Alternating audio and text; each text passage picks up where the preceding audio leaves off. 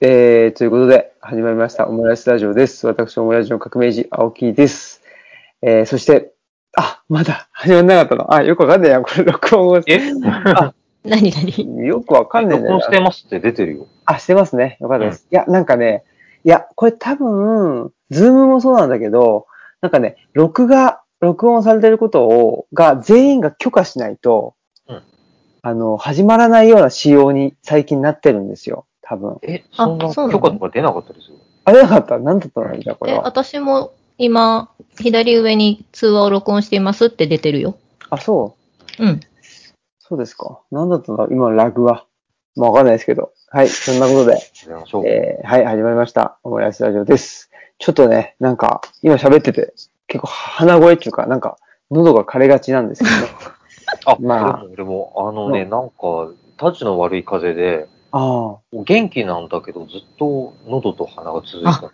ううち、ん私以外の家族がみんなそあ、やっぱり流行ってるんだ。う。子流行ってんだ。供と夫が、なんか、熱はないんだけど、鼻水と喉と痰が切れないみたいなのが、一週間ぐらいうんうん。流行ってるんだね。流行ってんだね。流行ってるということで、その流行りに乗ってます。青木です。えー、そして、えー今日はですね、オムラジ汗まみれということで、えー、じゃあこの奈良市の片隅に住んでる方、お願いします。奈良市の片隅、あ、確か。はい小山淳です。はい、お願いしますどうもです。どうもです。はい、じゃあ、生駒の山の上に住んでる方、お願いします。はい、茂木秀幸です。はい、ということで、えー、え？え、何々い あ、何も言ってない何も言ってないよや、。言ってないです。はい。よろしくお願いします。はい、よろしくお願いします。どうもです。そんなことで、1ヶ月ぶりぐらいですかね。もっとかな？1ヶ月じゃないかな。そうです5月だったよ、前回が。早いですね。早いようなね、また無事に生きて会えましたね。本当ですね。うん。ね。こんな世の中で。オンラインだけどね。ねオンラインだけど、そうそう、もげさんとは実際に一回も会ったことないですけどね。オンラインですね、2回。いやーね、そういうような時代になっているというかですね。本当ですね。ね、あのーじゃあもう近況ということで、うん。あれですけど、僕はですね、多分前回にもぎちゃんに、あのーなんだったかな、砂糖かな炭水化物かなあ、糖質うんうん。糖質のこと放送後の話だよ放送ね。後か。うん。放送後か。糖質制限したらすげえ俺元気だよって話でしょ。っていう話、そうそう、それを聞いて、で、影響を受けましてね、その日以来だと思うけど、その日以来、ま、あの、すぐ始めたかどうかちょっと忘れちゃったけども、少なくとも1ヶ月以上は糖質制限をしておりますよ。お、私も、私も試しました。一日一すごい影響食白ご飯を抜いてみようと思って、なんだっけあれ。オートミールを昼に食べ始めました。おらー。確かに、あの、食べた後の、ガってすごい眠気が今まで来てたんですけど、なんかそれが来なくなって、はいお腹の調子も良くなった。うんうん。うん。わかるわかる。そう僕もそうです。僕と、最近ご飯、ご飯っていうか白米をそれ以来食べていない。いあ、そんなに？すご主い。食抜き。や、でもパン食ってんだよね。あの、えーで、そうそう、だからサンドイッチとかね、はいはいはい。昼間なんか買ったりして、えーえ、朝、朝晩は？朝を、朝もなんかコンビニで、なんだっけ、あの、ローソンとかって、うんうん。ちょっとほら、なんか糖質制限のパンみたいなさ、ある。ああれ結構美味しいよ。美味しいよね。うん。そうそう。で、あれを食べたり。そうそうそう。あれ食べたり普。通の菓子パンよりさ、あの油っぽくなくて普通に美味しい。そうそうそうそうそうそう。そうなんですよ。で、だからちょっとね、なんかね、なんとかな、炭水化物とか糖質って、あの、成分表に書いてあるじゃないですか。うん。うんあれを見るようになったっていうのが一個と、あとなんかもうね、あの、なんていうかな、もう、ほら、まあ、コンビニに行っても、まあ、言っちゃえば選びたい方、選びたい方だって何だか言われるけど、そのもう、どれを選んだらいいかって分かんなくなっちゃうんで、そういう意味ではその一つのなんか選ぶ指標として、その炭水化物とか糖質っていうのがあると、なんかすごい絞られるでしょ？あ、そう、それあるよね。ね。だからすごい楽、そういう意味でも楽になる。うんなりました甘い、甘いものが好きすぎて、うんうん。それこそね、コンビニなんて言っちゃったら、選択肢がさ、多様すぎてどうしようもなくなってたの。うん。そうそ改う。めまあ、じゃあせめて低糖質のものにしようかなって思うと、あの、シュークリームとかさ、うん。小麦粉あんま使ってないの？って低いじゃん。うん。ううん。んうん。で、そういうもの食べて、あ、そういえば俺こういうなんかクリームとかが一番好きだったと思って、あ、それでか。いや自、分の好きだったもん分かったりとかね。そうなのか。なんか僕も、いや、最近クリーム好きになってきたなって思ってたんだけど、へえ。俺でも逆に炭水化物のその糖質大、糖質で、制限で、もしかしたら、知らず知らずのうちにクリーム系を選ばされていて、好きだと思い込ま、思い込んでる、その、いわゆるね、その、事後的にというやつで。なのかもしれ美味しければいいんじゃないそうそう。でも、いや、美味しいなと思って。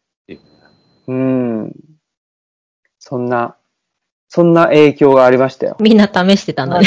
影響力を発揮したことはないね、この人生。すごい影響ですよ。いやなんかした途端にもう実行してるじゃないですか、二人とも。いや、私結構そんな、ちょっと時差ありましたけど、でも、やってみようってずっと思ってて、なんか子供にやる前にまず自分で実験しようと思って、多分子供がね、落ち着くからいいかもっていう話で進めてくれた、だったと思う。ね。そう。で、まあ、とこうちのうちの子供二人とももう二人で食わず嫌い王を、あの、王座を奪い合ってる感じの二人なので、多分急に、あの、食べ物変えるとかはハードルが高いから、じゃあ私からまず試してみようと思ったら、なんか実験してるみたいで楽しくなっちゃって。オートミールをどうやったら美味しく食べられるかって。しかも昼はもうそれを食べるって決めてたら楽で。うんうんうん。そう。うん。なんかちょうどね、そう、その話を聞いた後にちょうど、なんかあの、高橋源一郎さんがダイエットについて書いてあるの知ってます？ああ、うん、なんか、ウェブ上で連載してるやつ。そうそう、高橋源一郎がなんかダイエットしてみたみたいな。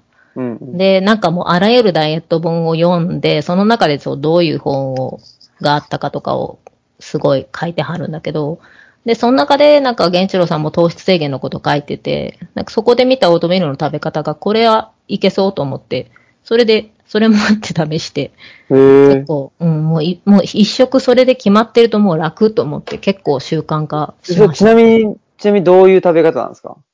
なんか、オートミールって本当にあの、なんかあの、鳥の餌みたいな見た目なのわかります？あれを、もう、大さじ、えっと、何杯だっけな ?5 杯だったかな入れて、で、そこに水入れて、水なんだ。まあ、お湯でもいいんだけど、まあ、水、レン電子レンジ使う。牛乳とかじゃないんだね。あ、そうそう。私ね、甘くするよりは、なんか、そう、水入れて、そこにだし粉末のだしを入れて、あら。で、電子レンジで1分か2分か、なんか袋の裏に書いてある時間通り、レンジに入れて、で、出して、そのままでももうだしだけでも食べれるけど、まあ、キムチ乗せたり、おなんかーしょ、しょっぱい系。そうそうそうそう、意外にいける。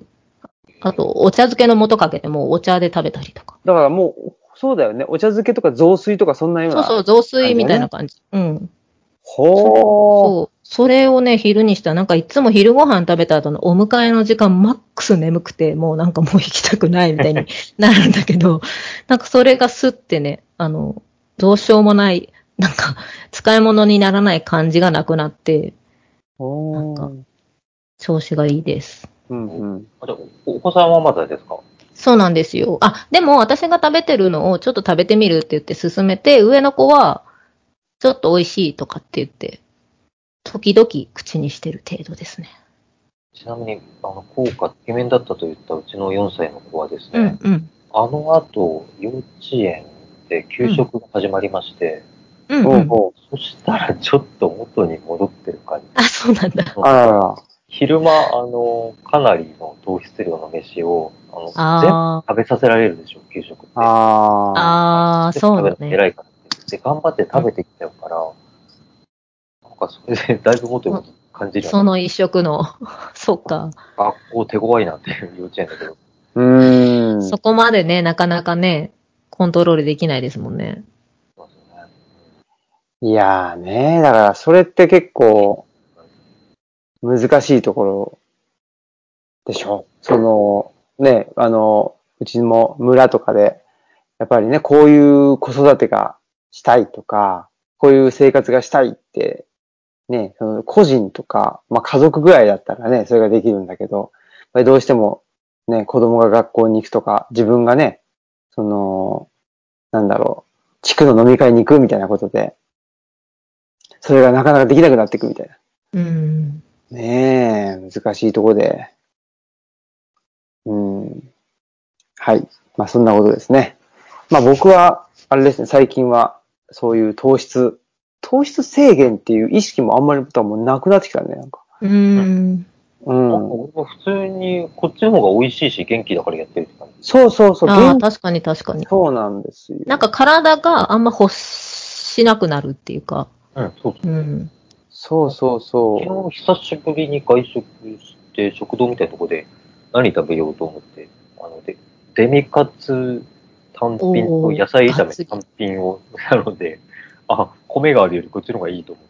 あ、僕もね、だからファミレスい、てかね、ファミレスぐらいしかなくなってくるのよね。その、あ、食べれるとこは。そうそうそうそう。ほんで、で、ご飯を頼まなくて、単品で、で、サラダで、そうそう。っていう、その方が楽だ、楽ですね、うだいぶね。あ、そう、主食用意してしなくていいのが楽だよね。弁当とか。うん。うん。それも弁そ当、なんか肉と野菜をガッと炒めただけのやつとかを 大量に持って行ってさ、うん。楽でうまいんだよ。う。でも確かにそう、エンゲル係数っていうんですか？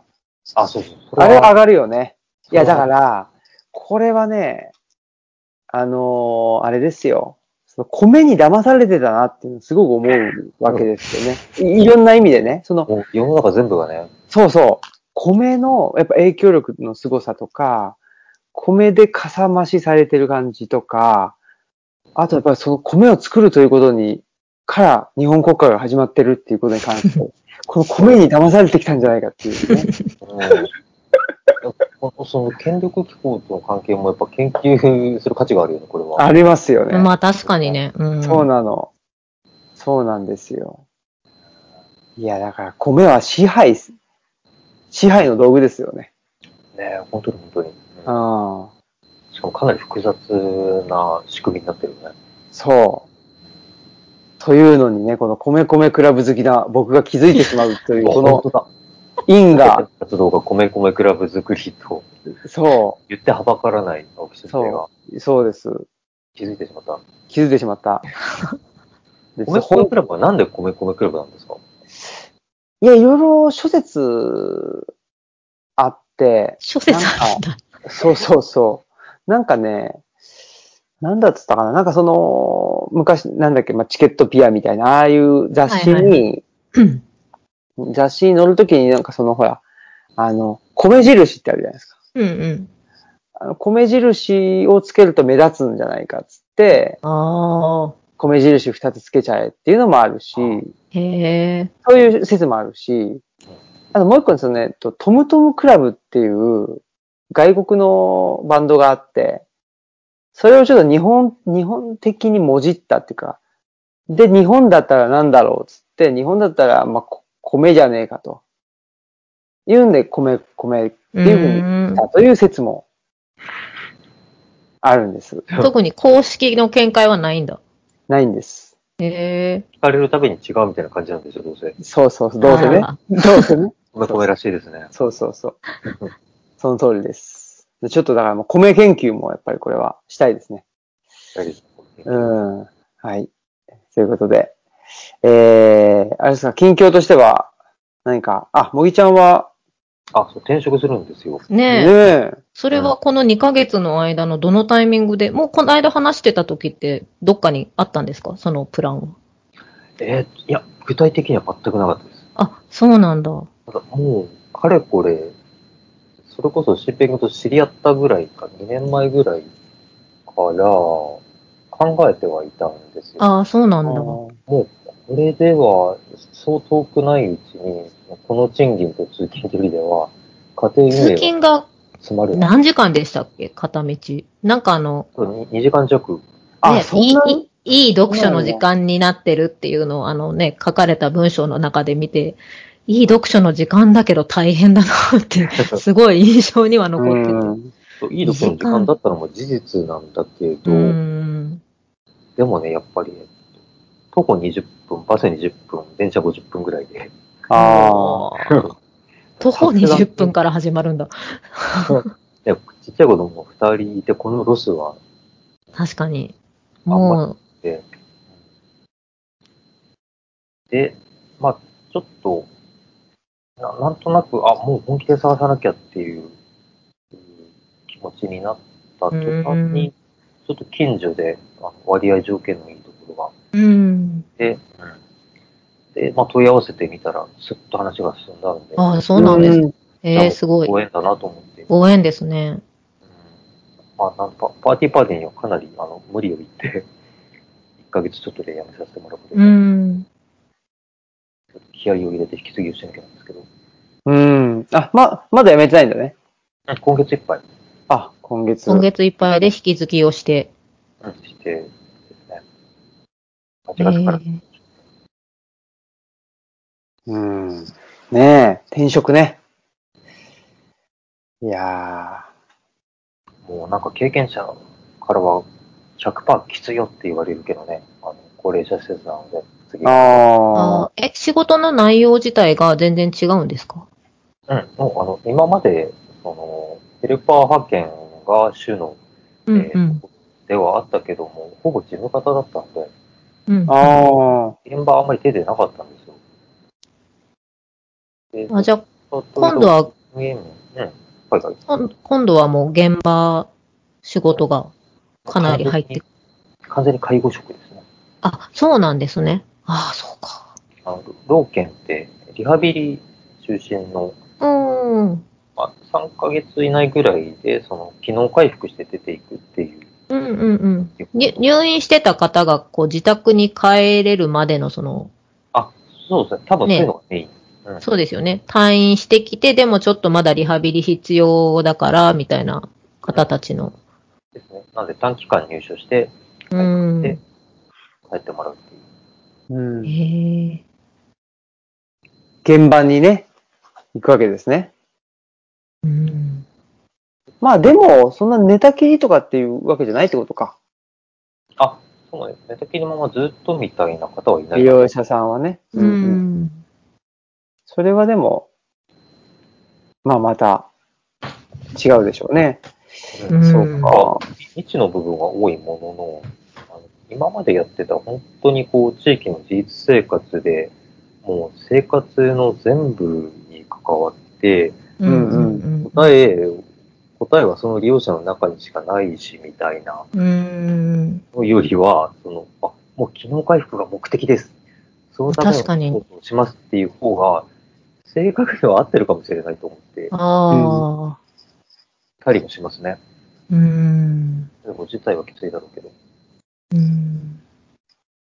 結局、ね今やって、今のところでやってるのも、あの、どっちかというと、そのね、現場のそういう答えのなさは、僕もわからないんで、あの、う運営面で合理化できるところは俺がやりますみたいな、え。うん。なってたので、うん。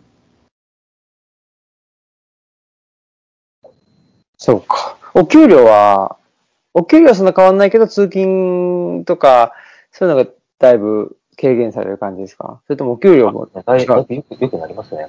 あ、そうなんだ。うん。というか、えっと、おそらくその、月々の額はそんなに変わんないけど、圧倒的に休みが増えるっていう。ああ。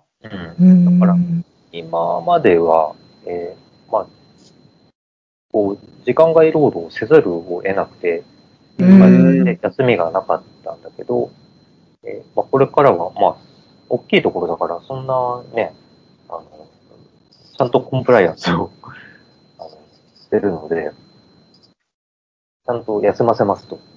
うん。でうん勝手に残業とか当然できない。で、今までと同じぐらいもらえるって感じ。う。うんだいぶゆとりはできるんじゃないかなっていうう。感じ。うんん。うん。そうか。まあ、そのね、やっぱりその自分の状況が変わ、変われば、やっぱりその職場っていうかね、なんか職場っていうかなんかまあその生活の過程のね、あのあり方もやっぱり変わってくるだろうなといううん。気はしてますね。うん。なんかちらっとね、その、もぎちゃんが事前に言ってた、なんだったっけ？その、労働者というか、非雇用者というのの、あはいはい。ね、非雇用者っていうの、その、無防備さをうん。感じるっていうのは、まあ、なんか、マルクスでも誰でもさ、その、本当に、労働者っていうのは、こう、身一つで労働市場に投げ出されて、本当に疎開された存在みたいなことを言ってるわけでしょあの、全然読んでないけど、うん。割合そう言われてますよね、多分うね。ん。うん。ああ、生活、これじゃきついなってなってきたときに、うんその点で工夫の余地がないわけですよ。うん。建築しか選択肢がないんで、うん。うん。うんやっぱ本当にこの身一つでどこでちょっとでも高く買ってもらうか、うん、で、でもそこでまたサインをしたら、もうその契約の中で従ってやっていくだけで基本的には。なかなか、ね、まあお国柄もあるでしょうけれども、そこでこう主体的に、えー社員が運営だったりとか、サインした内容にまで意見するみたいなことは、まあ、あんまりありえないだろうし、まあ、今の職場でそれができてたのが面白かったんだけど、うん。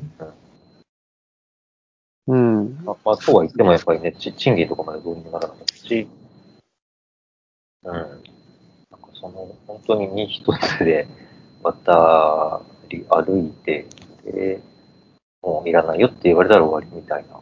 うん。その、うんこの存在の軽さというか、うんこのシビアさっていうのは本当に、うんなんかこう丸腰だよなっていうのは思いましたね、この定食。うん。うん。なんか、定食自体には前向きなんだけどね。うん。なんか、ぼ僕もその就労支援とやってると、その、なんだろうな、その、転、転職せ、転職をするしか選択肢がないっていう、まあ、ね、つまり、労働力を、労働市場に売って、それによって、まあ、暮らしてる人たちっていうのが労働者だけど、なんでしょうね。やっぱり、で、ほら、東吉野のね、あのーご近所には、フリーランスの人とかもいるので、やっうん。ぱりでも僕の感覚だと、やっぱりその、いわゆる労働者っていうかね、その、組織で働いてる人ってだいぶ守られてるなっていううん。気はしてるので、だから、なんだろうな。まあ、そういう意味で不不自由な部分もあるんだけど、やっぱフリーランスのね、人で、その、フリーランスの方がなんか僕は、み身一つで食ってるっていうか、なんか保証がないうん。し、大変だろうなっていうのはね、やっぱり思うかな。うん。うん。という感じで僕は思ってるんですけど、だから小、山さんはね、うんうん旦那さんが自営業っていうことですそうそううん。そうだね。その身一つの大変さっていうことで言うと、まあ、私もちらっとちょっとね、あの、あ結婚前私も雇われ仕事というか、非常勤、専門学校で非常勤とかをやってた口なので、私自身はその雇われた中での仕事をしてきてたんだけど、夫はもう本当に、まあ、大学、学生の時にすでになんかもうちょっとそういう自営業っぽいことを始めてるような人で、うん基本なんだろう、もう手に職っていう、もう職人なんですよね。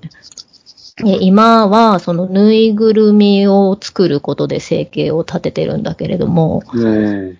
あのーまあ、フリーランスの大変さっていうことで言うと、もう受けられる時に仕事を受けておかないと、安定して仕事が入る保証はどこにもないから、だから例えばちょっと注文が一気にたくさん来たけれども、より好みしてちょっと今これは無理しちゃうと次いつ注文が入るかわかんないから、もうほんとギリギリの受けれるラインで全部仕事は受けて、なんとかやっていくっていう、それはもう大変だなとは思うけど、まあ、でも、それこそ、仕事のど時間をどう使うかとか、もう全部自分に委ねられてるから、ね、それこそ一日の過ごし方、朝の何時に起きていつまで仕事してとかっていうのも全部自分の、まあやりたいようにっていう面では、うん、その、そこは自由だなとも思うし、うん、ただそのね、うち夫がもうほんとほぼ一人でやっていて、時々その、なんていうのかな、仕上げに入る前の部分の作業とかだけバイトを入れたり、私も子供生まれる前はちょっと手伝ったりしてたんだけど、でもそれ以外のそのクオリティが問われる部分は全部夫しかできないので、夫がだからうちは、もし病気とか怪我をしたら、そこの保証は何もないっていうそうのは、だよね。恐ろしい話でね。うん。うん、いや僕が一番フリーランスの人で、ね、そのほ保証がないって思ってるのはやっぱそこで、その病気とか怪我した時に、替えが利かないっていうね。そうそうそう、うんそれがもうその直結するわけなんで、うん。で、まあ労働し、なんだ、まあその組織にいるとね、なんだろうな、まあはっきり言って、はた、はっきり言って、はまあ今はちょっとそ、あの、なかなか難しいところもあるけど、働かなくても毎月同じ給料が入ってくるっていううん。ことですよね。まあ、働かなくてもっていうか、まあ逆に言うとすごい働いてもそんなにね、それがフィードバックとして返ってきづらいっていうのはあるけど、うん。まあ、いわゆる安定っていうのは、まあ、雇われてる人の方があるんだろうなとは思うけど、もしかしたら僕、その、もぎちゃんが言言ってることと違うかもしれないけど、その、なんていうかな。やっぱりほら、ぬいぐるみを作る、その、まあ、手に職っていうのうん。で、なんていうのかな、その、本当に自分ができる、具体的に何が生み出せることじゃないですか。うん。だけどやっぱり雇われるっていうのは雇われないと自分の労働力っていうのが、なんていうのかな、買ってもらえないっていうか、うん。だから、雇われない状態の自分って、んの無力感？うん。っていうのはもしかしてあるんかなって思ったんだけど、うん。そ、そういうのはありますか、もぎちゃんは？あ、うん。そうそうそうそうそう。そうだね。うん。そう、まさにそんな感じ。まあ、なんか、なんか今全然ね、あの、うちの沖なわけではないし、だから守られてるっていう面で本当に次のところなんて大きいところだから、やうんっ。ぱり構成の充実ぶりったらあって、あ、本当にこんなに守られてありがたいなっていう感じだし、うんまあ、間違いなく今の社会では、そっちの方が圧倒的に守られてるとは思うんだけど、ちょっと一時行き詰まった時の、あ、転職しかないな、でも、あの見つかりそうにないなっていう時の、部下がすごかった。工夫の余地が何もないっていう。うんうんうん。っていうところかな。うんうん。そうね。いや、すごく、なんでしょうね。よくわかる。だから、なんていうの？ね、不安定な時代だからこそ、なんていうのかな、もう失敗を恐れずにガンガンできるんだぜっていう人たちもいるし、不安定な時代だからこそ、できるだけやっぱり安定した、その守られた大手の会社に、えー入りたいんだっていう人人もいると。うん答え答えはないけどさ、なんか自分のことを考えると、あの組織でやってみたら結構組織も向いてる面があるなっていうのが分かったから、うんうん。全然こう大卒の大きいところに入るのもありだったなとか、う今更ん思う。うん。結構、40万にして、うんその後の感覚がだいぶ変わってきてます。うん。絶対ありえないと思ってたけど、ああ。絶対企業に就職とかって。まあね。うんいやだけど、そこも、は微妙だなって僕は思うのは、その、僕も、ね、あの、今の法人で、一応、その組織の人として働けてるけど、僕はやっぱ今の法人だから働け、働けてるんだと思うのうね。ん。うん。まあ、僕もあの、今の職場のボスには、温かく送り出してもらってるけど、でも、予想は甘くないぞとはすごい言われました。うん。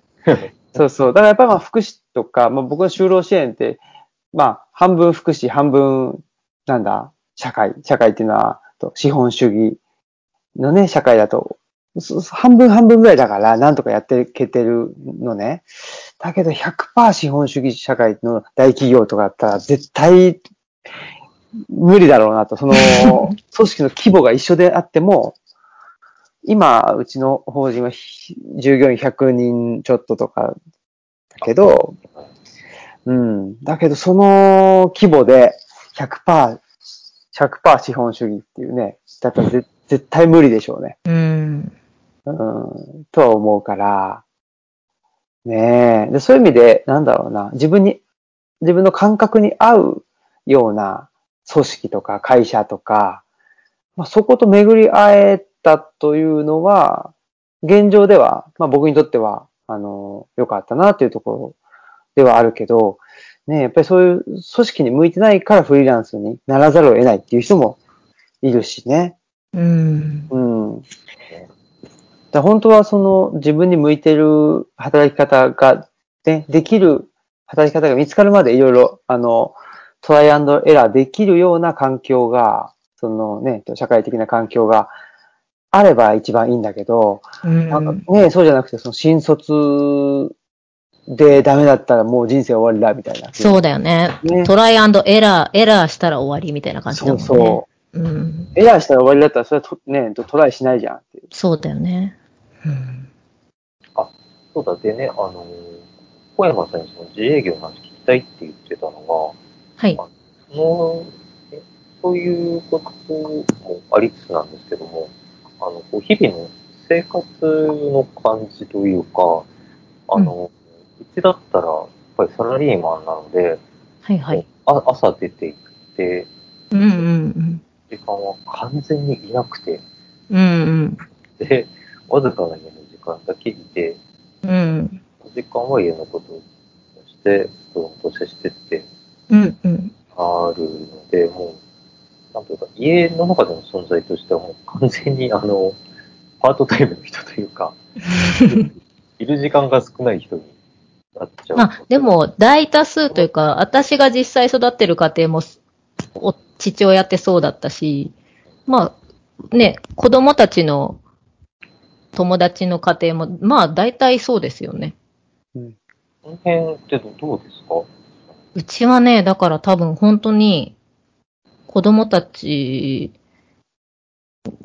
いわゆる、まあ普通のお父さんとかとはだいぶあり方が違うので、ほんとね、だから言ったらもう、うち作業場も、えっ、と、家族の過ごす場所も全部同じ家の中なんですよ。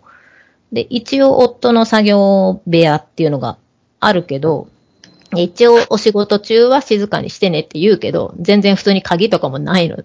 ただの日本家屋なので、ガラって入っていけるし、なんかその夫が仕事してる隣で子供たちがギャーギャー遊んでるとか、もうそれが日常で、だからね、あの、子供たちが、今上が5歳で下が4歳なんですけど、もっとちっちゃい時は、あの、お父さんが仕事ってやっぱ全然わかんないから、お父さんはずっと家にいて遊んでるみたいな。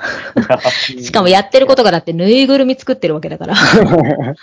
ねえ、子供からしたらもう工作してるようなもんだからさ、お父さんいつもなんかかっこいい道具使って楽しそうなことしてるなみたいな。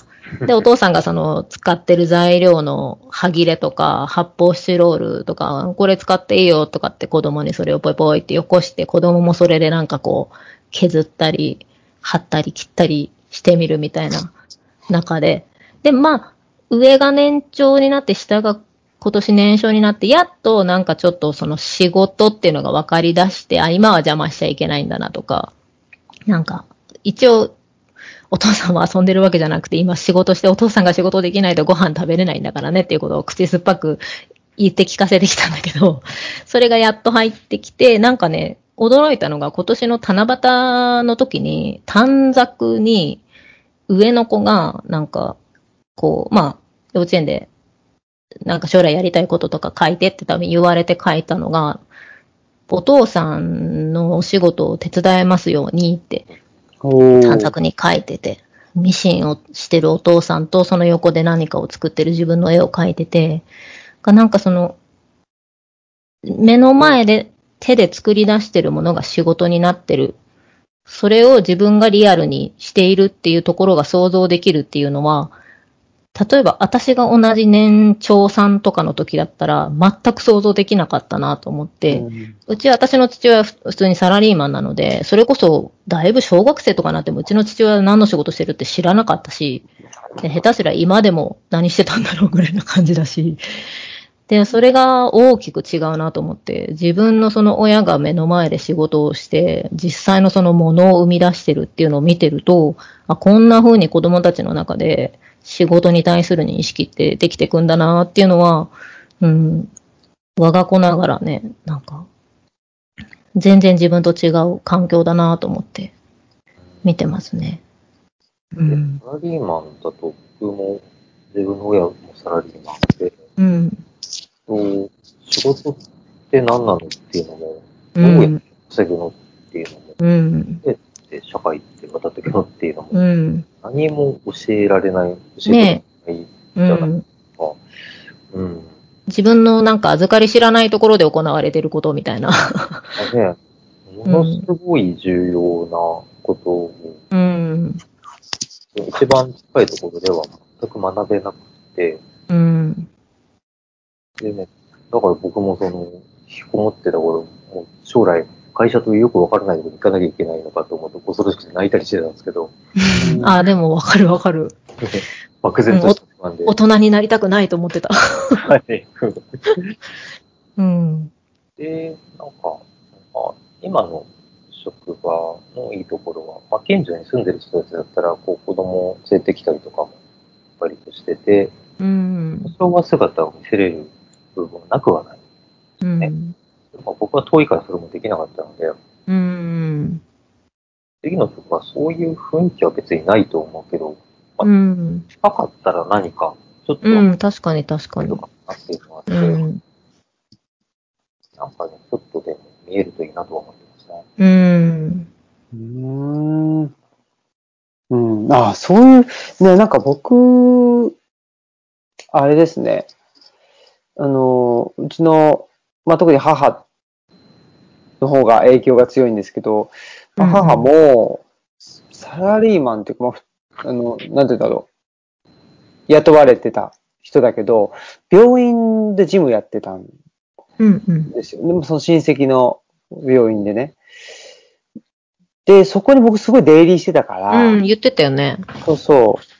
だから、確かに、働くっていうことが、のイメージが、ないってことはなかったよね。うん。あ、働くっていうのはああいうふうに、その、なんだろうな。まあ僕の場合は、えっ、ー、と、僕の場合、うちの母の場合は、患者さんが来て、まあね、あの、対応して、で、お薬渡して、みたいな。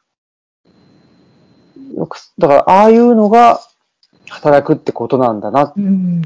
なんか働くっていうことまでわかんないとしても、その親が、親以外の顔をしてる時を見られる時があるっていうのが多分大事というか、私はなんか父親と母親を家では見てたけど、もうちょっと小学校大きくなった母親もパートしてたから、なんかその、近所の伊東洋華堂でパートしてたんだけど、そ、そこで見たこととかはあったんだけど、とにかく父親の顔ってもう家で帰ってきてゴロンってて、ね、転がってテレビ見て酒飲んでみたいなところしか見てなくって、でもそうじゃなくて、その、なんか自分の親が社会の中で誰かと接点を持って関わってるみたいなところを、があるかないかで、だいぶその家庭の閉じられ方っていうか、まあ、開き方は違うだろうなとは思ってて、だから、私自身は今働いてなくて、まあ子供たちに昔は先生やってたんだよとかっていうことはあるんだけど、まあでも実際は働くとこは見せられてないんだけど、でもうち今のヘルパーさんも来るし、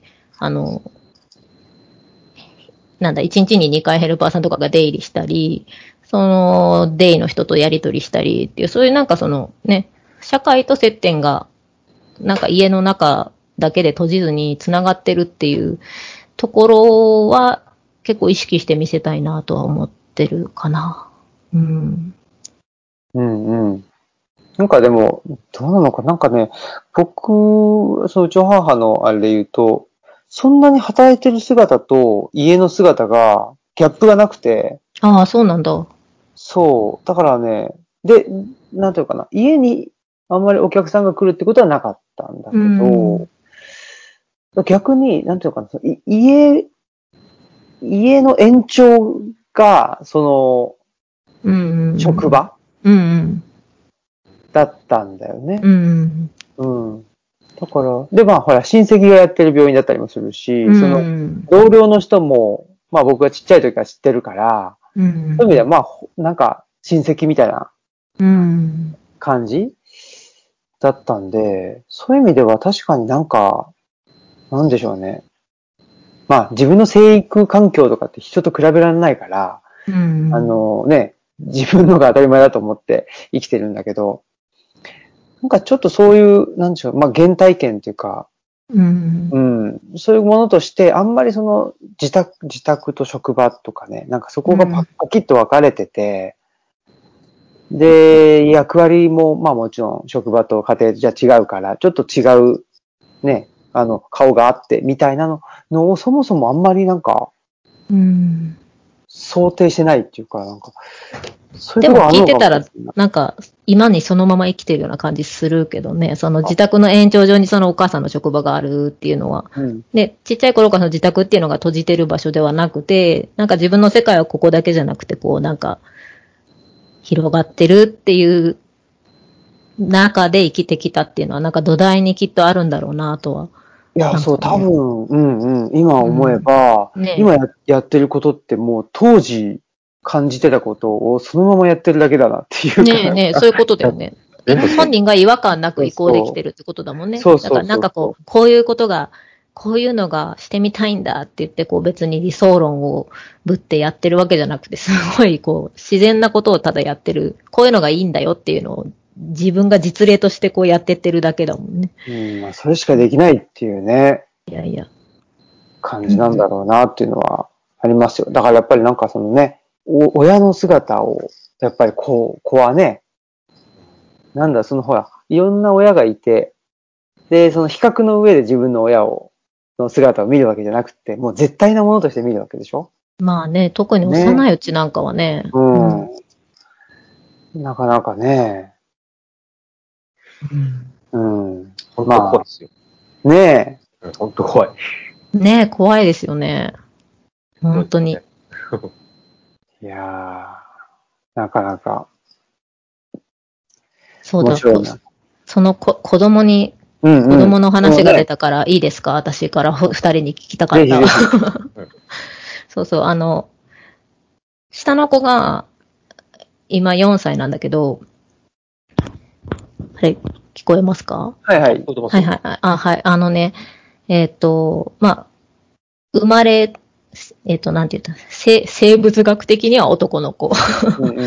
身体的特徴では男の子。で、多分自分の性自認としても男の子って言われることに違和感は多分今のとこないだろうなっていう、まあ、子なんですけど、その子がこの間、なんか寝る前に、私と隣で横になってこうゴロンってしてる時に、上の子はたまたまなんかその時お父さんの方に行っていなくって、なんか下の子がいきなりおしゃべりをしだして、なんか、あの、下の子ゆ、ゆらって言うんですけど、なんか、いきなり、ゆら、女の子になりたいって言ってきたんですね。うんうん、で、ん？と思って、どうした？と思って。で、なんでそう思うの？って聞いたら、えっ、とね、優しくなりたいから。うん。って言ってきて、ああ、なるほど、と思って。優しくなりたいから女の子になりたいのって言ったら、うんって。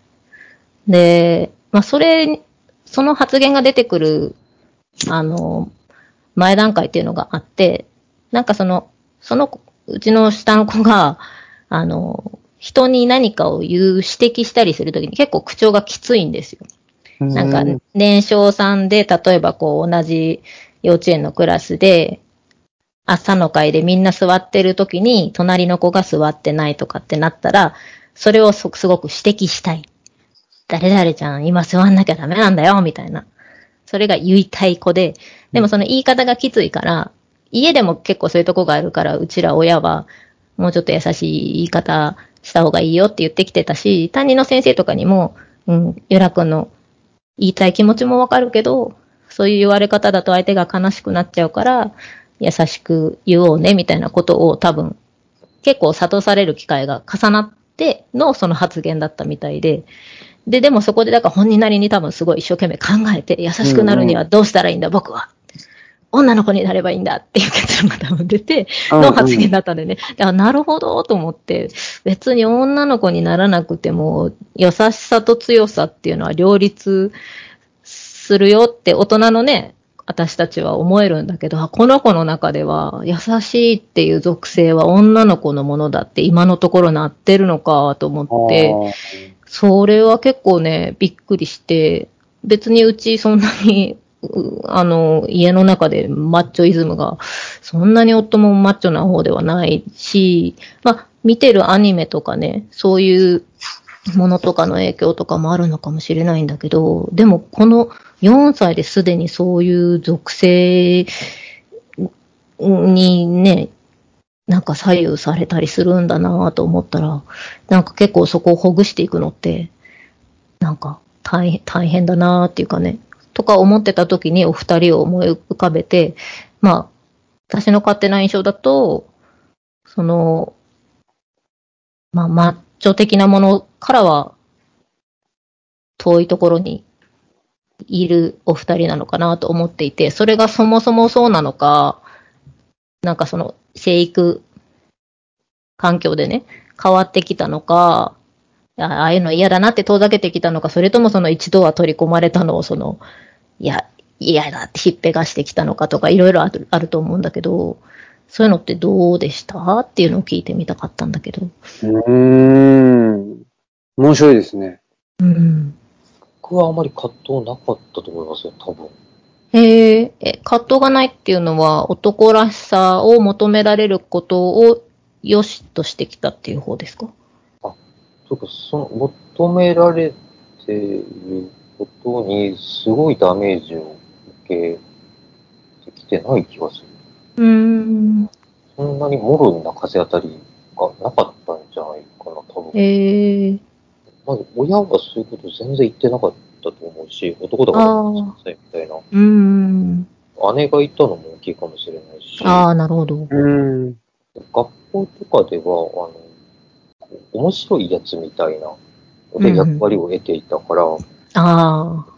その、ね、まあ、学校的な世界だと、こう、勉強できる属性か、うん、うん、勉強できるうん。属性か、ここだと、その、その辺が、ね、あの、男らしさ、属性の代表面だと思うけど、うん、うん。でも、ちょっとずれたところで、存在できてたのうーん。が、うん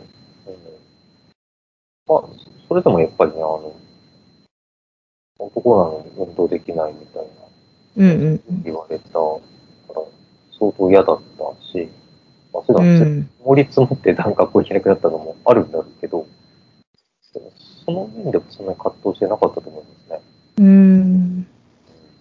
で、行かなくなったら行かなくなったで、こううん、うん、うん。サバカルチャーに接し始めると、小沢健二とかがいて、はい、はい、はい、はい。こういう身体性で、こういう言葉を使う、うん、うん、うん。でもかっこいいんだみたいな。うん、うん、うん。時代的にもすごい出始めた頃だったし。確かに、確かに。うん。あうん。いや、大丈夫だったかなという気がするですね。そうじゃないくてもいける受け皿があって、そこに出会えたというか。うん。ちなみにちょ、ちょっとなんか飛んじゃうかもしれないけど、それで、妻が前言ってたんですけど、うん実はその小沢健二さんとか、あとあの時代だったら武田真うん。治、うん内田一世とかが出うてんうん。きたし、最近だと坂口京平さんとか、はいはいはい中性的な感じだけど、うん。中性的な感じに見えて、実はものすごい惜しい人たちじゃないか。ああ、はいはい はい。っていうのそういうあの自分の性質っていうのをすごいよく分かって、その商品価値もよく分かっていて、うん。それによって言っても非常に男性原理である資本主義社会の中できっちり金を稼いで、確かに。うん。自分のポジションを築いてるっていうのは、うんうん。すごい男性的だって思ってて、あ、なるほど、それは、そうか、うん面白いなと思いました。ちょっとそれだけど。うんうん。なんか、その生物的なジェンダーっていうのと社会的なジェンダーってまた多分違うんうん。うんうん。だろうなっていうのはね、思うし。で、僕はね、結構葛藤した派なんですよね。ああ、そうなんだ。う。ん。葛藤っつうかな。まあ、それが男性とか女性だから。男性、女性、うん、っていうことですね。それに対してすごく違和感が。あった。っていうのはあります。あるし、まあ、未だにあるかなっていうところですね。うん。うん。でね、なんだろうな、男性、女性。うん。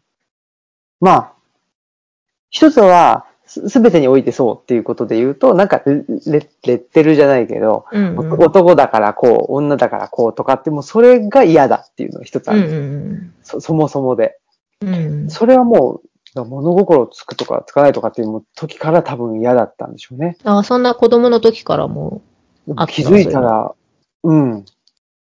うんうん。あったんだと思う。ただまあ、それがね、あんまり、なんていうのかな。まあ、言葉にはできてなかったんだろうけど、うん。その、なんでしょうね。だから自分じゃないことな、なのに、自分のことじゃないのに、うん。その自分のことじゃないっていうのは、まあ、男性とか女性じゃなくて、自分は自分じゃんっていう。うんうんうん。にもかかわらず、いや、あなたは男性だからとか、ね、と女性じゃないからとか、なんかまあ、例えばまあ、うん、小学生だからとか、なんかそういうので、うん。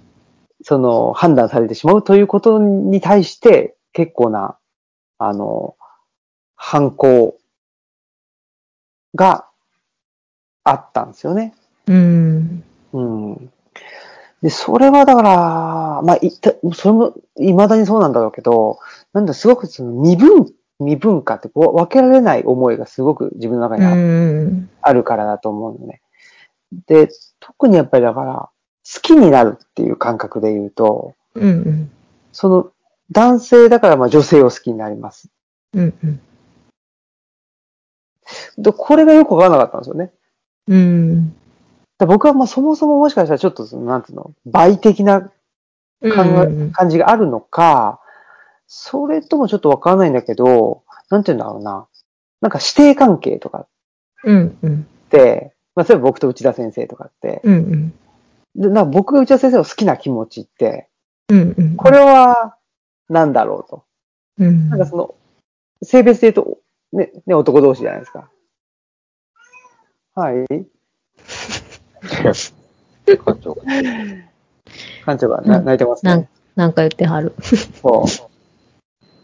いや、なんかそんなんで、だからなんか、この僕の好きな感じが、なんていうのかな、女性にだけ向けられてる気がしなかったんですよ。うん。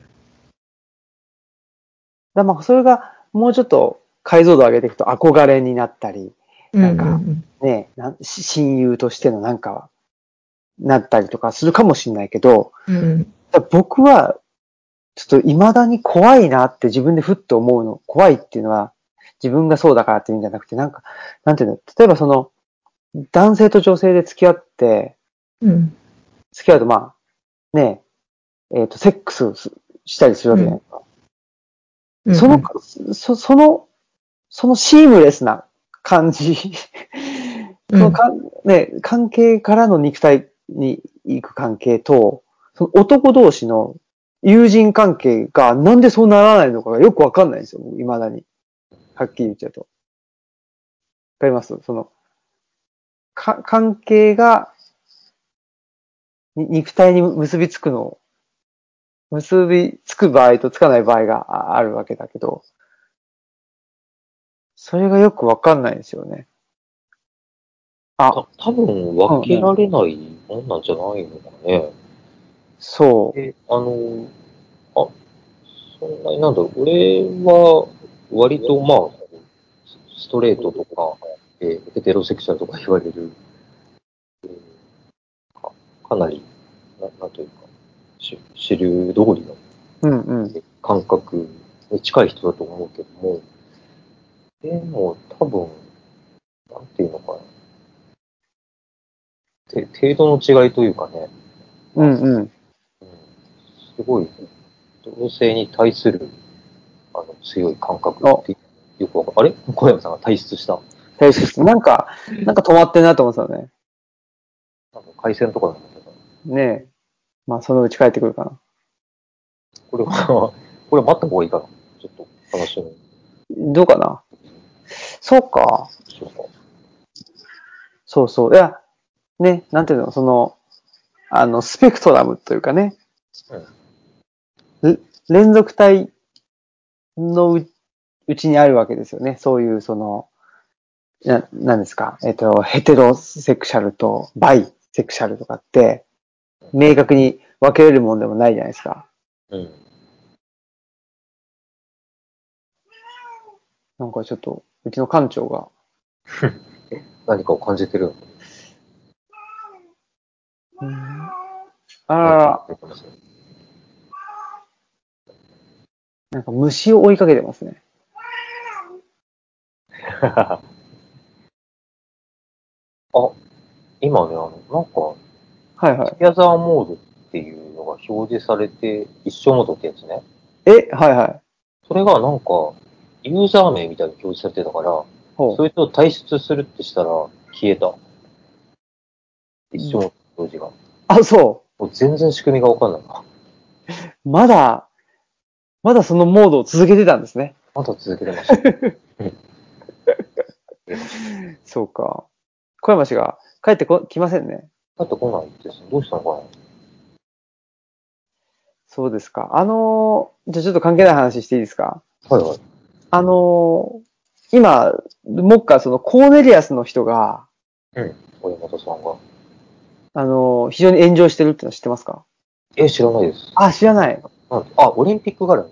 そうそうそう。うんまあ、オリンピック絡みっていうか、うんなんか前に、まあすごくその、いじめを肯定するっていうかね、うんなんかまあ差別的な発言をしていて、うんで、そ、それが、あの、障害、障害者の人への差別的なことだったんだけど、うんなんだっけ、まあこの度パラリンピックかなんかの、えー、なんですかね、なんか、テーマ曲なのか、開会式の曲なのかわかんないけど、なんかそれを、うん。なんかね、決まったみたいですね。そうそう決まったみたいだっつって。で、そんなやつが、ね、そんな、あの、差別的なやつが、あの、やるのかっていうので、まあ、炎上してるんですけど、えー、なんかもう全然興味がわかんない。いや、なんかその辺のうん、ああの人も90年代のあれですか？その、なんだっけ、えー、渋谷系の人なのかな？えっと、まあ、うん、大渋谷系の代表とされる人であ、すね。代表なんだ。うんあ、また。はい。なんか、語りかけてきますね。まあ、小山田圭吾、小田健二、小西康晴、そうだよね。田島隆夫とかね、作った人ですね。その辺はどうなんですか？あの、思い入れはあるんですか？思い出はそれはありますよ。うんあ、そうなんだ。でもやっぱり僕らの世代でその辺の人たちっていうのは、やっぱりちょっと、あれじゃないですか、早熟っつうか、あの、もぎちゃんが。あ、同年代いないでしょ？うん。完全に俺もリアルタイムで聞いてたわけじゃないけど、やっあ、ぱりそうなんだ。ファファンの中心は一世代上だよね。ねえ。やっぱりね。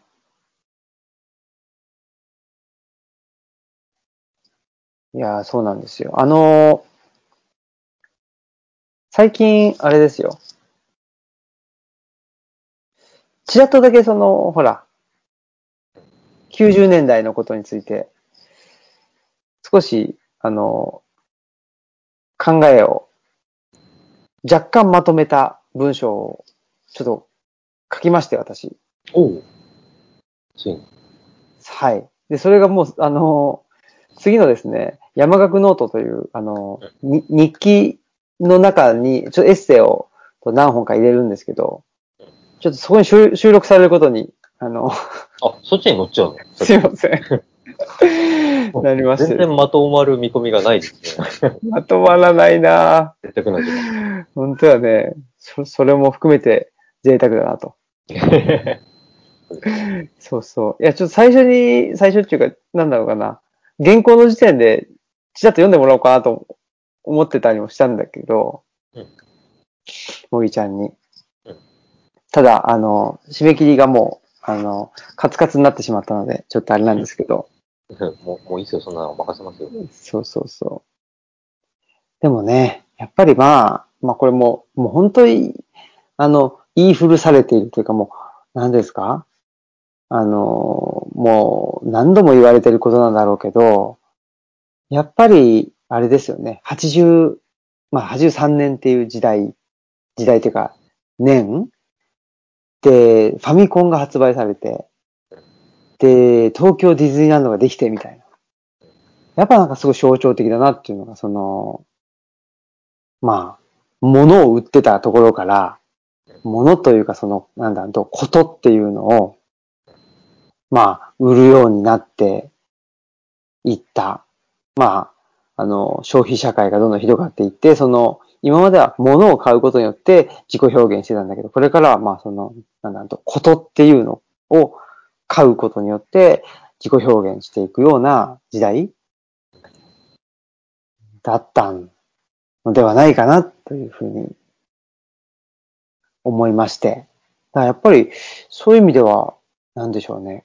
僕らは本当90年代に育ったなっていうことを、なんか、思うんですよね。なんか、83年生まれだけど、80年代というよりもやっぱ90年代？うん。?90 年代に育ったと。まあ、物心ついたらもう90年代だったからね、やっぱり。そうそうそ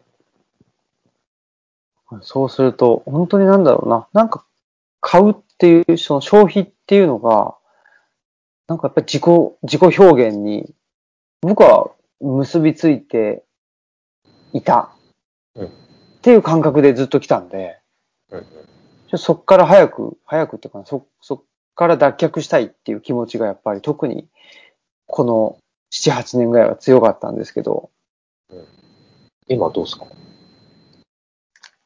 え、今どうすかっていうのは？その、脱却できて、どできたかできなかったかってこと？うん。ああ、いや、あのー自己表現としてっていうのは、あ、これは違うなっていうのは思ったかな。うん、だからそういう意味ではまあ、うん、無意識に脱却できてないっていうのは置いといたとしても、やっぱり、その、意識的にそういうことを考えてるってことはないですね。うん。だから本当に生活手段として、まあ消費とかお金を使って何か買うっていうのはあるけど、それ以上の何かを求めるっていうことはないかな。まあない。ゼロとは言えないかもしれないけど、まあ、だいぶ減ったと。でもその、だいぶ減るためには、やっぱり東吉野という山村まではいはいはい。来なければならなかったと。うん、ああ、そうね。俺も一緒かも。その、うん。け 結婚して、あの、子供を授かって山奥に引っ越すまではダメだったね。ねで今こういう環境で普段意識する存在が家族だけってなって初めて、うん。だって妻と幼い子にこれ買ってる俺とか意識するわけないし、うんうん。そうなって初めて抜けたと思ねえ。やっぱりだから、根深いよねっていう。やっぱりね、高いだろうね。で、でもね、なんか別に環境を作ったら抜けれるんだよね。そうですね。ただ、だいぶ、だいぶ苦労、苦労っつうかね、やっぱり山ん中とか、何なんでしょうね、これは。ねここまでしないと逃げられないのかって。逃げられないのかお前らはというね。うんうんいやー、みんなどうしてんだろう。あんまり、あ、あ帰ってきた。なんか画面の感じが違う。スマートフォンですか？スマホで。えはい、スマホで、え？スマホでやってあ、ますス。マホでね。だいぶ速度が遅そうですけど大丈夫ですか？あ、本当に？ちょっと二人で続けてみます。あ、でも、あ、でも、うん、大丈夫は大丈夫。あの、音質がちょっと悪いだけです。あ、だよね。はい。はい。いや、そうそうそう。いや、ちょっと今はね、あの、えーさっきの話とはちょっと若干関係のないけど、っていう話をしてたけど。まあ、置いときましょうか、今の。そうですね。まあ、元に戻るとして。あ、ごめん。ごめんいえいえ、だからその、なんていうの？ね。だぼ僕は多分、その、あの、まあ、ヘテロセクシャルとバイセクシャルっていうので言うと、そのね、スペクトラムの中で言うと、まあ、ちょっとバイオリに近いのかもしれないですね。なんか、ちょっと事前のやりとりでもうん。出たけど、あの、前回もちらっと言った高森一生さんの女性の歴史のはいはい。話をちょっとしたいんですけど、うん。あのこの間のやりとりで言った、なんかマッチョとか、うん。いつもとか、まあ、言葉自体がその、僕はどういう歴史的な経緯から出てきて、どういう概念なのかっていうのは全然分かってないんですけど、マッチョとか言われるとき、それで、なんか指してるものって、すごいいろんなものが混ざっちゃってるような気がしてて、うんうん。で、あの、一個は、その、拡張的な男性像っていうのがあると思うんですよ。で拡張的なもんって、あの、高村さんが言うには、日本で拡張性が確立されたのは、室町から江戸であると。で、この室町から江戸っていうのは西洋の歴史段階で言うと、古代市民社会であると。うん。で、古代市民社会ってどういう社会かっていうと、家父長以外はみんな奴隷の社会です。全部奴隷で、で、えー女性も、えー当然あの家父長にはならないので、それからく奴隷であって、で、あの家の中えーでの、えー奴隷は、えーまあ、つあのまあ、いわゆる妻っていう存在で、で、まあ、家内労働を担当する奴隷であり、お、小山さん、また切れた大丈夫？大丈夫です。で、あと、まあ、家の外では、あの、まあ、日本で言ったら友情みたいな、性奴隷の存在であると。それからく奴隷でしかないんだっていう、そんなことを言って、で、その、まあ、日本は、まあ、近代、建前としては近代社会になって以降も、だいぶそれが残存している。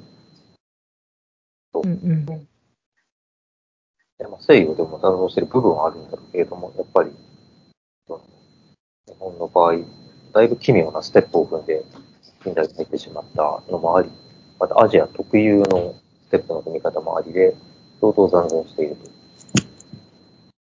で、なんでそういうもう本当に思いっきり、こう、女性、子供を奴隷として扱うような、本当にこう汚いメンタリティみたいな、嫌な荒々しさみたいな、の一個実際あると思うんですよね。で、でも一方で、あの、うんうん。なんかこう、身体的に強くありたいとか、それによって弱い人を守りたいとか、なんかパートナーや子供を守りたいとか、みたいなのって結構根源的な欲求だと思っていて、それはすごい男性的な、普遍的な欲求としてあるような気がするんですよね。で結構それは良きものだと思っていて。ぱその辺が混ぜこぜになっているなぁと思って、うんうん。そこは整理した方がいいよなっていうのを思ってるし、うん。っていうのと、えっと、で、あとそうそう、その、今のしべ君の話も、ね古代市民社会では、あの、あれですよね。そういうマッチョな社会ってめちゃくちゃ、あの、ホモソーシャル。うんうん。んそうじゃあそう。男性同士の女性あったんでしょ？うんうんだからなんかこう、まあ、社会構造によって促進される面はあって、そのある時代には特徴的にバンって出てくるみたいなのはあるだろうけど、でも常にあるんだと思うんですよね。うん。何かちょっと後押しする要素が社会的にあると、もう主流ぐらいになってバンと出てきたりもするし、うん。そうでなかったらちょっとこうマイナーなところ、ところまでたりするしっていう。うん。でまあ、うんこれは、えっ、と、まあ、いわゆるその、女性男性と分けての、セクシャルっていう同性愛とかっていうことだけじゃなくて、まあ、今は多様な性って言われるようなものうん。ね、ずっと、おそらくあるんでしょうし、うん。で、だからね、なんかまあ感覚的にそういうのっていうのは割合普通なんじゃないですか。うん。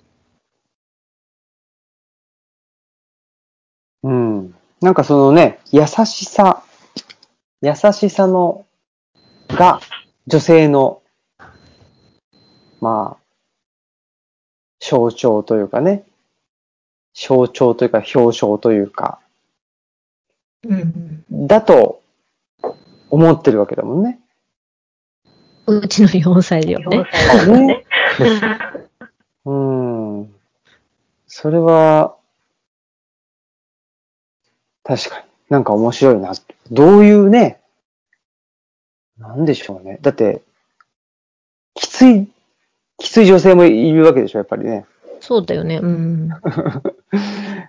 だから、そういう、ある種現実社会の中でそういうのを学んだというよりも、どうなんでしょうね。なんかやっぱり、まあ、幼稚園の先生とか、ね、なんかお母さんとか、やっぱり、が持ってるものを優しさと呼んでいるということなのではないでしょううかね。ん。そうね。なんかそうそう。だからなんか、子供ってなんかこう、まだやわ、考え方が柔らかいとか、一見言われるけど、意外に自分でこうこうこうじゃないかって固めた考え方が結構頑固にあって、それをこう、崩していくっていうことの繰り返しで。子供は子供なりにすごくこう論理を作っていくんだよね。すごく間違った論理でも。なんか、この手持ちの積み木でこんなんできましたじゃないけど、だからそこで男女っていう二元論が多分作りやすいからそうなるんだろうなとは思っていて。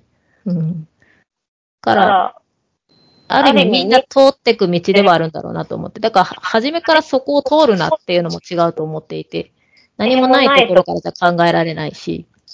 なんか男と女っていう軸を立てて何か考えを、考えようとしてるんだなっていうところに、なんか、だから別にその、子供がそういうこと言い出したからっていうことは、あの、別に否定的に全然受け取ってるわけじゃなくって。なんか、ここからじゃあどういうふうに認識が変わっていくんだろうなとかっていうのを楽しみにもしてるし、うん。なんか、今まさに目の前の人間が男性性、女性性についての認識を始めようとしてるっていうのがちょっと面白かった。うん。だよっていうのを二人にも言いたかったっていうだけなんだけど。うんうん。うん。これだからそういう意味では、その、やっぱり大学の時かな、一番、なんかその、葛藤があった。ああ、そうなんだ。大学院より前ってこと？学部生の前ですね。学部の時かな。関東時代ってこと？そうそうそう。だやっぱりその、何ですかね。求められるものが出てくるよね。その男性として。例えばその。女性とね、お付き合いするとかって言った時うんに、うん。その自分が求められてるんじゃなくて、その男らしさみたいなのが求められてるんだなとかって感じるとく時とかね。うんうんそういうのはすごくやっぱり違和感があって、うん。うん。で、むしろその自分はじゃあ、その相手に対して女性らしさを求めているんだろうかうん。とかね。まあ、どっちかというと僕はその辺は、まあ、無意識だとわかんないけど、あんまりその、いわゆる女性らしさがそこに、その人にあるから、好きだなとかっていうのはあんまり感じないうん。価値の人間で、どっちかというと、そこから逸脱してるところにうん。魅力を感じるので、うん。男性とか女性とかそういうんじゃなくって、うんっていう部分にその人らしさっていうか、うん。を見出して、そこがすごく魅力的に、うん。僕はだ男性だろうが女性だろうが魅力的に映るんですよね、そこが。ううん、ん。だから、っていうあの視点でいるのに、その、す自分に外からは、何？えっと、男だったらとか、えっと、男らしさとかっていうのをなんかすごく、あの、なんていうかな、押し付けられると、なんかすごくしんどいし、っていうんで葛藤がありましたね。だから、大学生の時とかね、その、ね、女性と、あの、お付き合いするみたいなのが、まあ本格的に始まる時とか、あとけ、うん結婚のタイミングとか、うん。そういう、その、社会的に、あの、ジェンダーを押し付けられるっていうタイミングで、やっぱり、葛藤とか、トラブルとか、うん。起きてますね、僕は。そっか。うん。うん。そうそう。まあ、と言っても、なんだっけ、ほら。なんか男は度胸、女は愛嬌みたいなのあるでしょ。でそれを否定するもんでも全然ないんで、うん。うんうん。まあそういう、うそういうとこあるよねっていうかね。うん。だし、まあ本当に、なんていうの？えっ、と、旦那さんとか、お父さんとかの、まあ役割っていうのは、や役割としてはあるんだと思うのね。うん。それを、ほん、本当にその男性性の人がいい、やる必要があるのかどうかっていうのはちょっとまだ置いといたとしても、そういう役割っていうのはあるんだろうなとは思うけどね。うん。それもね、刻々と変わるもんだしさ、うん。なんかそういう社会的に現れている役割があり、でそれはそれでその社会には必要なもんで、で、それと、あの、うんその人が持ってる性とが、なんというか、ね、こうその都度どう掛け合わされるかというかさ、うんうんうん。なんかね、固定されたもんでもなくて、だから一概に否定するもんでも肯定するもんでもなくてっていう気がしますね。うん。うん。でも、ね、なんかこの話は僕にとってはすごい、なんていうのかね、あのー大事っていうか、なんか確かに今、まあフェミニズムがちょっとうん。流行り始めてる、流行り始めてるっていうかもう流行ってるのか。流行ってるじゃないですか。うん。うん。なんかそういう中で、なんか、ちょっと、なんていうのかね、うん、分断するためのフェミニズムみたいなのもあるし、うん。ある、ある気がするし、そうなっちゃってる感もありますよね。ねそうそう。うん。いや、そうなんだよね。だからそれもあって、余計に、いやでも男性、まあ、きっかけはうちの子供なんだけど、だから男の子が、その男の子であるがゆえに受けるプレッシャーなり、そういうことが男の子であるがゆえに語りづらいみたいな。現実が、ね、ねこの令令和のこの時代に目の前にあるなぁと思って。うん。だからね、フェミニズムってことだけじゃなくって、その日、男女ってことだけじゃないってことだよね。だから自分が、こう、こうあらねばならないっていうことに対して、いや、実はそうじゃなくてもいいんだよっていうことを気づいていける力を多分子供たちが持っていくことが大事なんだけど、その、なんかパッと見上げたときに、大人たちがどうだっていうところでね。うん。そうですね。で、あの、やっぱり、ややこしいのが、最初のね、糖質制限の話と一緒そこに繋がってくる。似てるようなとこで、その、なんていうの、役割があった方が楽ってのあるんですよ。あうんの確かにね。う。うんん。だから糖質制限だから、20g までとかってき決まってた方が楽とかっていうね、うんうんうんこともあるし、うん。うん。まあ一方で確かにね、そんな糖質制限なんてなくても好きなもの食べたいんだという時も、だから多分、そこの両方をね、いあの、自由に、えー選べる、行ったり来たりできるっていうのが一番僕は、まあ楽な。そうだよね。だからなんか全くの無秩序だとね、もう、ただのカオスだから。だから秩序は立てるけど、立ててみた秩序のここちょっと具合悪いんじゃない？じゃあこうしてみない？っていうことがもっと柔軟にできたらいいんだけど、ね、もう一回決まったらオリンピックはやりますみたいなことになっちゃうから。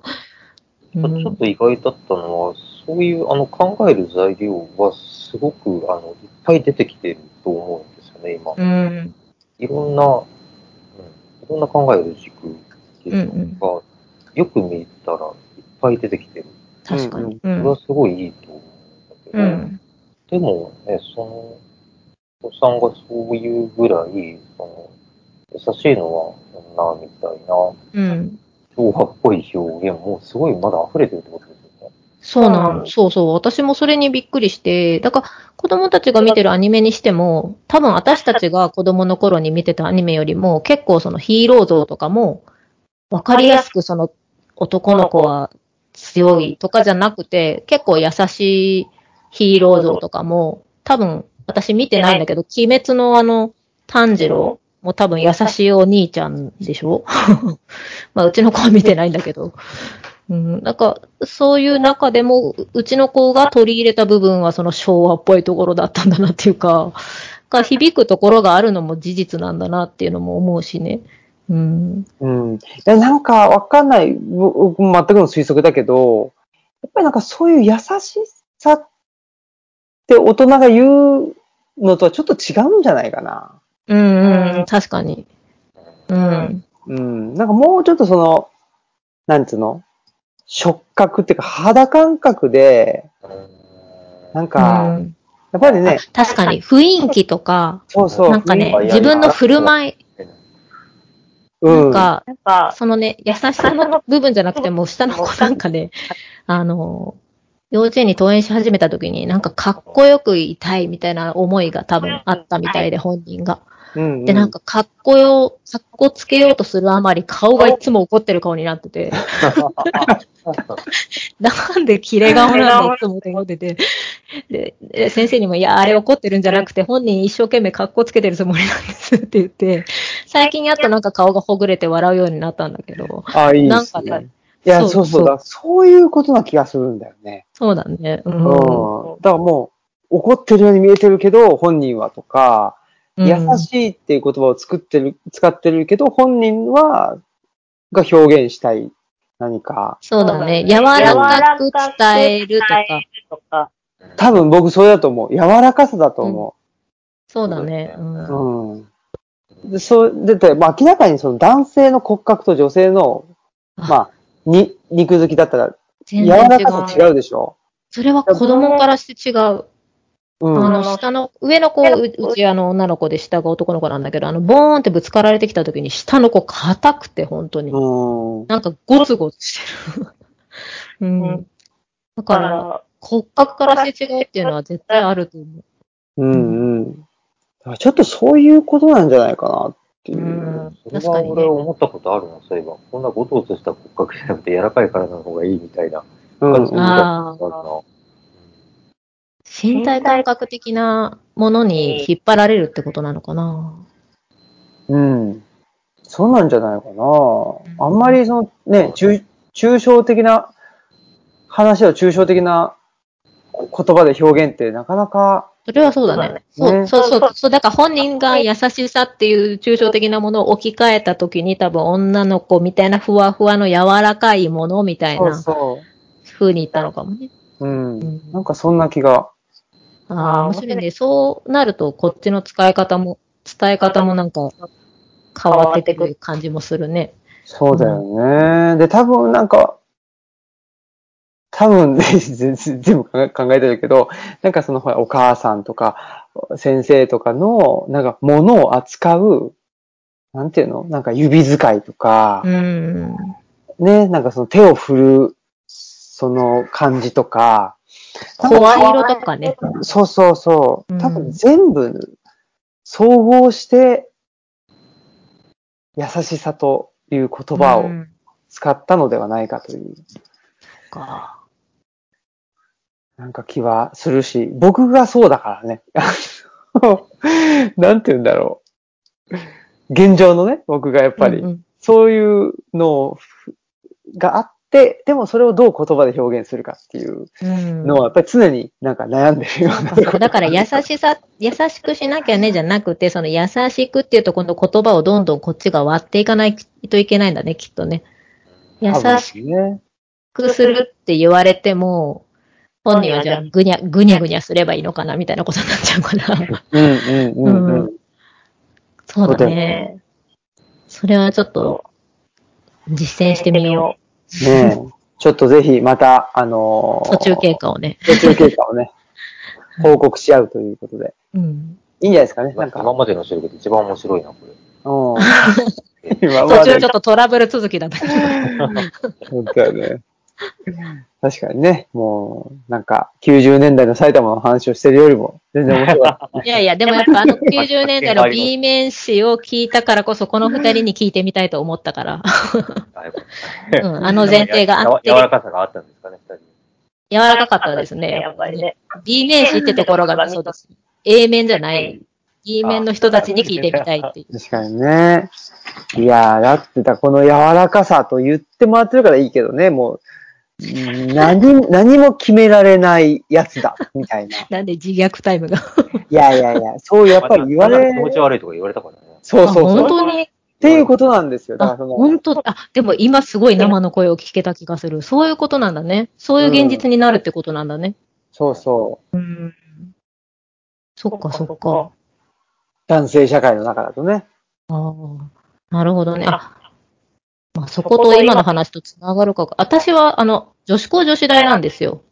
ああ、熊女はご存知だと思いますけどはい。で、その中だと、だから女の役割、男の役割って考えずにも、女の子が何でもやるっていうのが当たり前っていうのを10代の時に過ごして、すごく居心地が良くて、あそのまま突っ走っていって、で、働き出した時に、すごく女であることを求められた時があって、あ、あうわ、これが噂に聞く男女差別というやつかっていう。うん、そこで初めて、ああ、不自由だなって思ったんだけど、うん、ねそういうことも、そういうことだらけちゃ、え。うん、だらけだし、うん、そういうの全然感じなくて済む場所もあるし、うん、確かに。ね。うん、っていう話をぜひ、またしていきましょう。はい。はい。そんなことでもう、はい。だいぶ時間も経ってるんで、。時間半経っちゃった。そうですね。ここまでにしましょう。では、はい。えー、はい。本日のお相手は、オムラジオ革命児、青木と、えー、じゃあ今、えー、どう、なんですか？あの、カメラがオフになってる方、お願いします。え、誰ですか？誰がオフあ、あなたです。こ、小山氏です。。あ、え、私はオフになってるオフになってる？よ。見えてるあ そうなの。まあ、はい。小山でした。はい。と、はい、あと、え、もぎでした。はい。では、さよなら。さよなら。はーい。はい。